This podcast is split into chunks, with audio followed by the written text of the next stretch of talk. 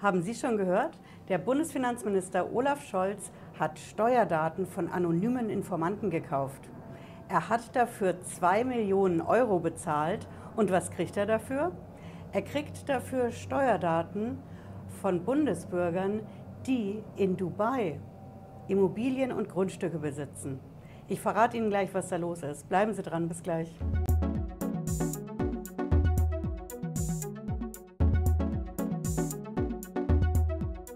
Ich bin Patricia Lederer, ich bin Rechtsanwältin in der Frankfurter Steuerrechtskanzlei Lederer Law. Ich freue mich, dass Sie dabei sind. Wenn Sie neu sind auf dem Kanal, bleiben Sie hier mit einem Abo dabei und drücken Sie vor allen Dingen die Glocke. Ich verspreche Ihnen, Sie sind die Ersten in Sachen Steuer- und Finanzamt, die Bescheid wissen. Ja, der Bundesfinanzminister hat Geld in die Hand genommen, um Geld zu verdienen. Zwei Millionen Euro hat er sich diese Daten kosten lassen, die ein anonymer Informant geliefert hat. Und diese Daten, die enthalten Namen, Adresse und Vermögenswerte, vor allen Dingen von Bundesbürgern, die in Dubai investiert haben. Investiert in Grundstücke und in Immobilien. Da ist einfach die Vermutung im Bundesfinanzministerium, dass diese Bundesbürger ihre Steuern in Deutschland nicht korrekt bezahlt haben und vor allen Dingen die Werte in Dubai nicht angegeben haben bei der Steuer. Hm? Also Steuerhinterziehung, Geldwäsche ist auch ein Thema und genau deswegen hat der Bundesfinanzminister auch so ein Interesse dran. Jetzt werden Sie mich nach der Quelle fragen, ich zeige Ihnen das auch. Das ist Spiegel Online hat das als erstes gebracht. Hier sehen Sie das. Ich habe den Artikel wie immer auch in der Videobeschreibung verlinkt, wenn Sie den nachlesen wollen. Hier haben wir das. Scholz kauft Steuerdaten von anonymen Informanten. Ja. Hier haben wir auch den Preis mit den 2 Millionen Euro. Und es geht unter anderem um die Immobilien im Emirat Dubai. Hm.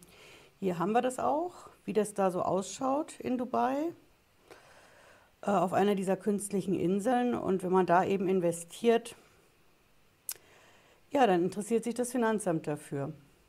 Ja. Okay. Hier haben wir dann die Ansage, betroffen sind Millionen Steuerpflichtige, darunter 1000 Deutsche, die eben über Grundstücke und Immobilien in Dubai verfügen. Olaf Scholz verspricht sich, da länderübergreifende Steuerstraftaten in, von erheblichem Ausmaß aufzudecken. Hm. Ja, es sollen äh, Erkenntnisse über die Vermögenswerte in diesen Daten sein die in Dubai vor dem Zugriff des Fiskus versteckt worden seien. Und neben der Aufklärung von Steuer, von Straftaten stellen die Daten zunehmend zudem sicher, dass bei grenzüberschreitenden Geschäften die Steuerbehörden vollständige Einsicht bekämen. So würden Einnahmeausfälle vermieden. Also im Endeffekt, es soll die Steuer natürlich darauf beigetrieben werden. Ja. Jetzt sehen wir hier, der Ankauf kostete das BZST rund 2 Millionen Euro. Ja, was bedeutet BZST und vor allen Dingen, wie läuft es denn jetzt weiter genau ab? BZST, das ist eine Abkürzung, wir Steuerrechtler lieben Abkürzungen, für das sogenannte Bundeszentralamt für Steuern. Das ist eine Behörde, die sitzt in Bonn und die ist die zentrale Anlaufstelle für solche Infos aus dem Ausland. Ja? Das bedeutet in dem Fall, aus Dubai kommen die Informationen gebündelt an das Bundeszentralamt, diese Behörde in Bonn. Und diese Behörde, die verteilt dann die Daten auf alle Finanzämter in Deutschland. Die Finanzämter gehen dann als nächstes hin und schauen, was ist uns da gemeldet worden, über welche Steuerpflichtigen und die vergleichen das mit der Steuernummer. Da finden Sie dann auch die Steuererklärung und schauen sich an, passt das denn zur Steuererklärung? Wurden uns als Finanzamt diese Werte denn überhaupt gemeldet? Passen die Werte und vor allen Dingen umgerechnet in Euros, was da drin steckt, passt das denn überhaupt zu dem Vermögen, was wir als deutsches Finanzamt kennen? Und wenn das Finanzamt da Zweifel hat, dann hat es einen Verdachtsfall und dann leitet es Ermittlungen ein. Das ist jetzt wahrscheinlich der Moment, wo Sie sich überlegen, sollte ich vielleicht eine Selbstanzeige machen? Ja, ich habe in Dubai investiert. Ich habe das aus Geld investiert und bezahlt, das ich hier beim deutschen Finanzamt nicht angegeben habe. Also vielleicht mache ich doch eine Selbstanzeige. Die Selbstanzeige hat ja den großen Vorteil, dass sie zwar viel Geld kostet für die Steuer und die Zinsen, aber sie kriegen dafür die berühmte Straffreiheit. Das bedeutet keine Geldstrafe, keine Bewährungsstrafe, keine Haftstrafe und vor allen Dingen keine Verurteilung von einem Gericht. Es gibt auch keinen Eintrag ins Führungszeugnis. Also die Selbstanzeige hat viele Vorteile. Und da ist mein Tipp für Sie ganz wichtig. Schreiben Sie die Selbstanzeige niemals alleine. Die Selbstanzeige, um überhaupt dieses Ziel erreichen zu können, dass Sie die Straffreiheit dafür kriegen, dafür muss die Selbstanzeige wirksam sein. Wissen Sie, was eine wirksame Selbstanzeige ist? Genau. Eine wirksame Selbstanzeige ist wirklich schwierig zu schreiben.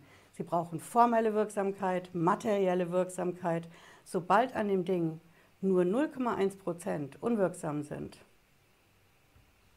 freut sich das Finanzamt über die Informationen, die Sie geliefert haben und leitet direkt ein Steuerstrafverfahren ein. Und dann haben Sie gar nichts von Ihrer Selbstanzeige. Deswegen ist mein Tipp, machen Sie als erstes einen Termin mit dem Steuerberater. Machen Sie einen Termin und schreiben keine Selbstanzeige alleine, sondern mit Ihrem Steuerberater gehen Sie die Werte durch, die Sie in Dubai haben. Der rechnet Ihnen auch genau aus, welches Risiko da drin steckt. Und wenn Sie dann merken, okay, jetzt brauche ich eine Selbstanzeige, dann schreibt Ihnen der Steueranwalt das oder die Steueranwältin. Hm? Das ist ein Ablauf, zu dem ich Ihnen rate, wenn Sie zu den Leuten gehören könnten, die in diesem Datenaustausch, in, dieser, ja, in diesem Informationsleck, nenne ich es mal, betroffen sein könnten. Hm? Denn so viel steht fest, in Berlin hat man das Zeug gekauft, ne? den Datenpot. Aber in Bonn wird er ausgewertet und da wird er verteilt an die deutschen Finanzämter. Und wenn Sie von dort Post bekommen mit einem Steuerstrafverfahren, dann kann es für Ihre Selbstanzeige zu spät sein. Hm? Ich hoffe, Sie haben was mitgenommen heute. Wenn Sie wollen, hören Sie noch mal einen Podcast rein zur Sendung und wir sehen uns wieder spätestens Freitag 18.30 Uhr. Bis dann, bleiben Sie gesund. Ciao.